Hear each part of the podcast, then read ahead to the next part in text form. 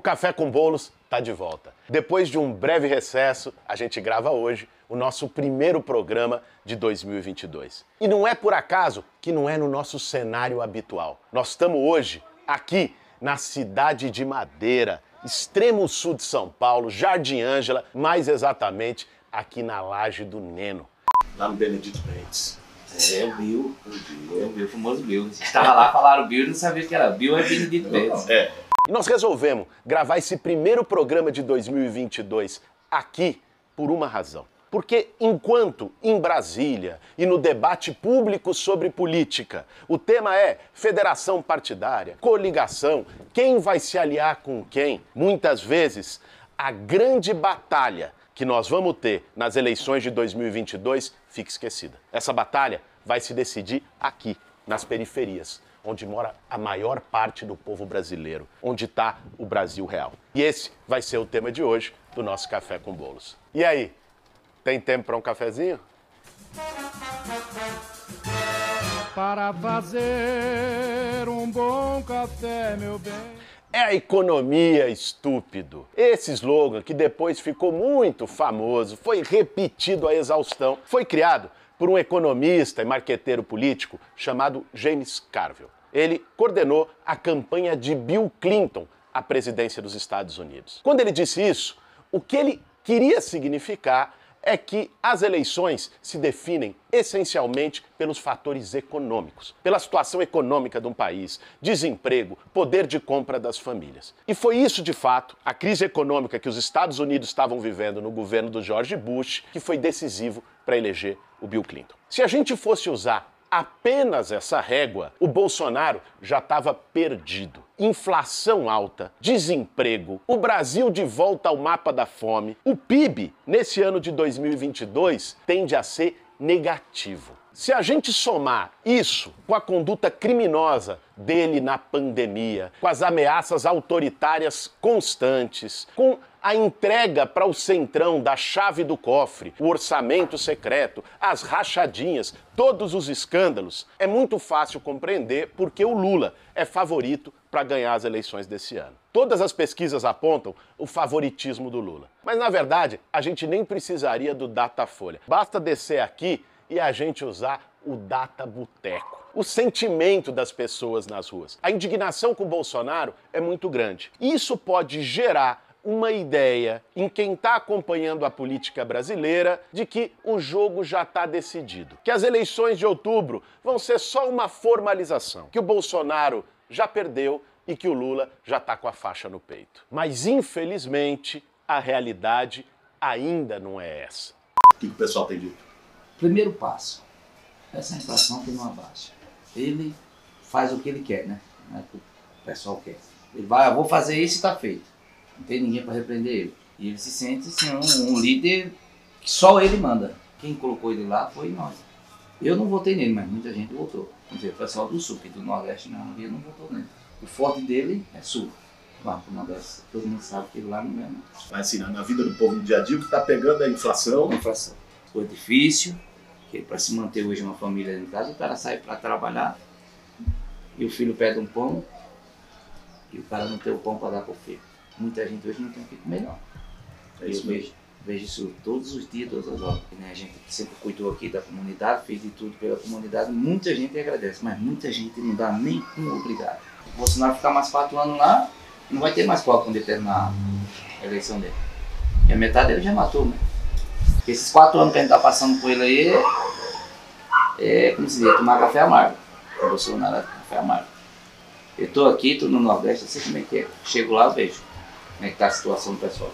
A gente tem alertado desde o ano passado aqui no Café com Bolos que o Bolsonaro não é cachorro morto. Agora, em janeiro, começou a pagar o Auxílio Brasil, que foi a marca que ele colocou no lugar do Bolsa Família e vale dizer com prazo só até o final desse ano. A jogada do Auxílio Brasil é visivelmente eleitoreira, porque dizer que o Bolsonaro, que lá atrás, no auge da pandemia, cortou o auxílio emergencial de 600, que ele está preocupado com os mais pobres, com a fome do povo, isso é piada de mau gosto. Mas o fato é que desde o fim de janeiro, 18 milhões de famílias brasileiras estão recebendo 400 reais do Auxílio Brasil. Por mais que esses 400 reais possa parecer pouco, para muita gente, no estado de miséria em que o Brasil foi colocado, é a diferença entre comer ou não comer, entre pagar o aluguel ou ser despejado. Quem está acompanhando mais de perto o debate político sabe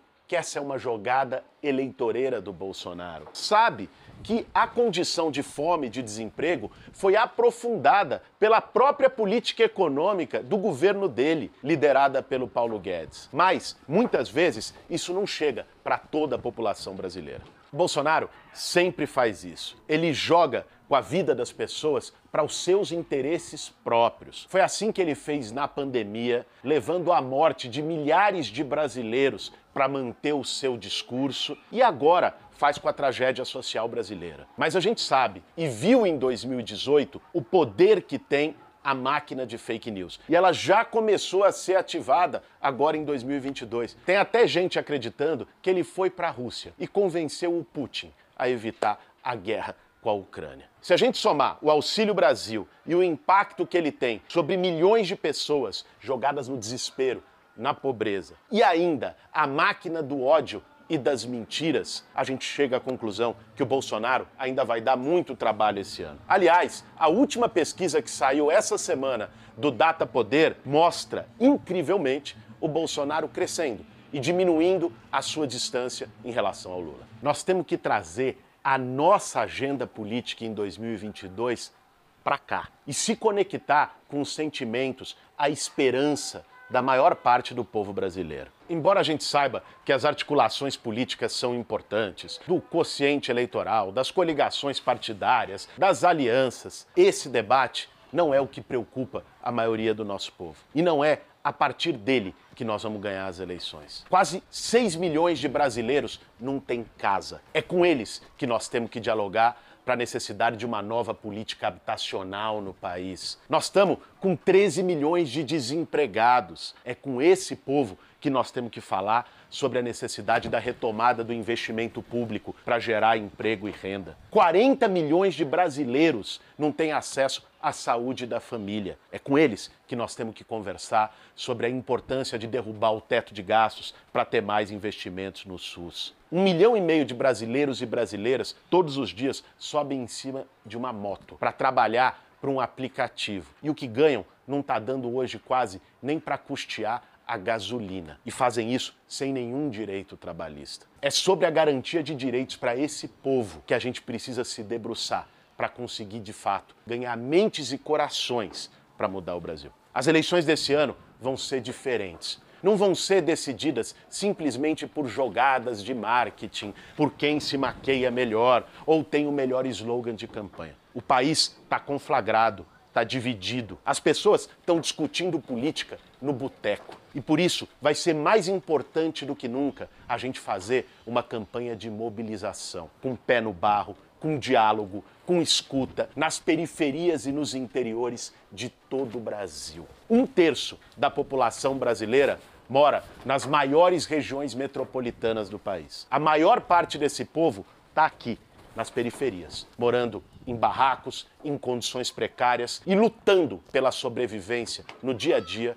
atrás de um emprego. Nós, para podermos de fato virar a página desse pesadelo do bolsonarismo, vamos ter que estar tá lado a lado com esse povo. Não só agora nas eleições para disputar voto, mas como um compromisso político e histórico para disputar a construção de um outro projeto de país. A política em 2022 e o futuro do Brasil vão ser decididos nos becos e vielas. Não tem jogo ganho. Nós vamos ter uma grande batalha esse ano para derrotar o bolsonarismo. E vamos precisar de todo mundo engajado e mobilizado nessa tarefa que é histórica, que é da nossa geração. Esse foi mais um Café com Bolos. E a gente não pode encerrar esse Café com Bolos de hoje sem agradecer ao Neno, que está aí tirando foto. Ó, Neno, fala com o povo lá. Vamos tirar foto nós aqui. É, tirar que é o pessoal dizer que eu sou mentiroso. agradecer ao Neno, que abriu a casa dele para nós. Ainda teve, ó, bolinho, café, pão de queijo, né? O Cleito e o Vagnão quiseram comer tudo, mas o Neno garantiu que sobrasse pra nós Fiquei aqui. na parte mais difícil aqui, pai. ó. Para fazer um bom café, meu bem.